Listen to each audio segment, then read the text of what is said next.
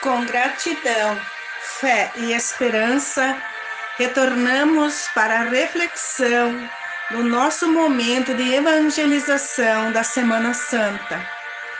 Após toda a recepção gloriosa de Jesus no domingo de Ramos, ele voltou com seus discípulos para Betânia passar a noite. Mas na segunda-feira, retornou junto com eles para Jerusalém.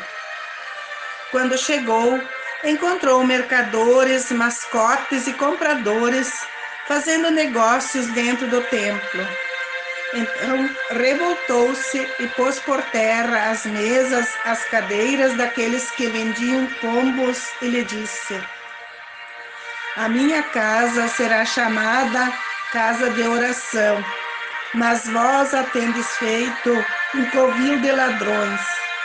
E logo se aproximaram de Jesus no templo os cegos, os coxos e outros doentes para serem curados.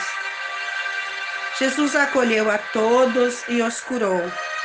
Quando os príncipes dos sacerdotes e escribas viram o que acontecia no templo e o que Jesus tinha feito para os pobres, e ouviram os meninos do templo gritando: Hosana, o filho de Davi, ficaram indignados e perguntaram a Jesus: Ouves o que eles dizem?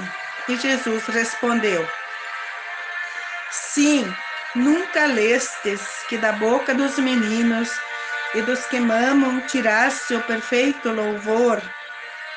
E Jesus retirou-se para fora da cidade voltou para Betânia para passar a noite com os seus discípulos.